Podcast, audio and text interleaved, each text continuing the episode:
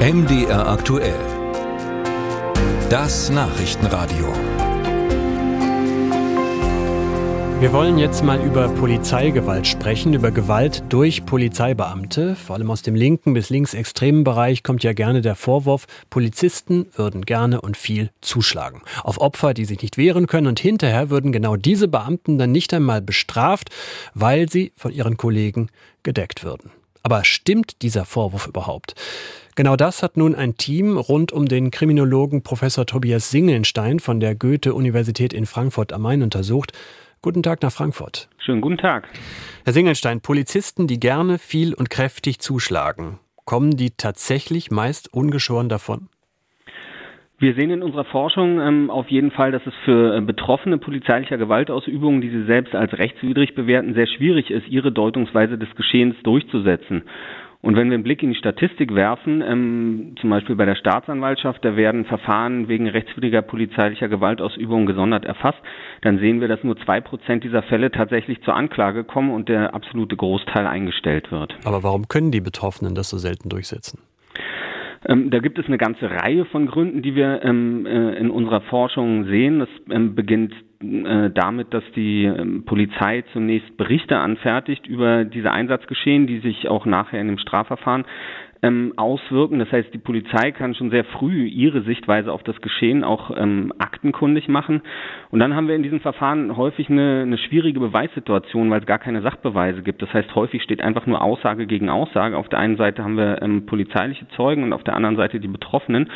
Und in dieser Lage ähm, fällt es den Staatsanwaltschaften sehr, sehr schwer, ähm, sich dann für eine Anklageerhebung zu entscheiden. Inwieweit spielt denn so ein gewisser Chorgeist auch eine Rolle? Also ich müsste ja als Polizist meinen Kollegen quasi, ich will nicht sagen verraten, aber ich müsste, also ich weiß, dass mein Kollege, wenn ich jetzt gegen ihn aussage, Probleme bekommt. Das ist in der Tat auch ein Problem. Also es gibt ja in allen beruflichen Zusammenhängen so eine soziale Kultur, einen, ähm, einen Zusammenhalt und der ist in der Polizei besonders stark ausgeprägt, weil die Beamtinnen und Beamten sich aufeinander verlassen müssen in der Dienstausübung, die ja auch mal gefährlich ist. Und deshalb gibt es tatsächlich große Hürden und Herausforderungen für Beamte, die Gewaltausübung von KollegInnen ähm, zu kritisieren oder gar zur Anzeige zu bringen.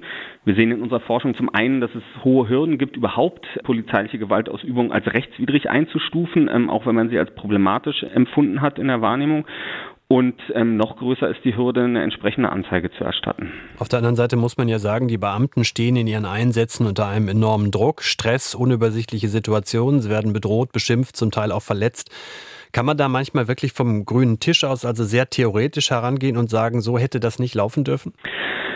In der Tat sind, sind diese Situationen auch für Polizeibeamte ähm, herausfordernde Situationen, emotion, emotionsgeladene Situationen. Das heißt, sie werden zwar ausgebildet, ähm, diese Gewalt anzuwenden, aber wenn es dann dazu kommt, zu diesen dynamischen Interaktionsgeschehen, dann ist das ähm, natürlich auch für sie eine herausfordernde Situation. Und deshalb ist es oft gar nicht so einfach zu sagen, ähm, wo eigentlich die Grenze zwischen rechtmäßig und rechtswidrig verläuft, sondern gibt es eben so einen Graubereich, ähm, wo im Nachhinein auch schwer zu rekonstruieren ist, wo ist denn jetzt eigentlich der Beginn der Rechts Rechtswidrigkeit in dieser polizeilichen Gewaltausübung. Sie haben ja nicht nur mit über 3000 Betroffenen gesprochen, auch mit Richterinnen und Richtern, Staatsanwälten, Opferberatungsstellen.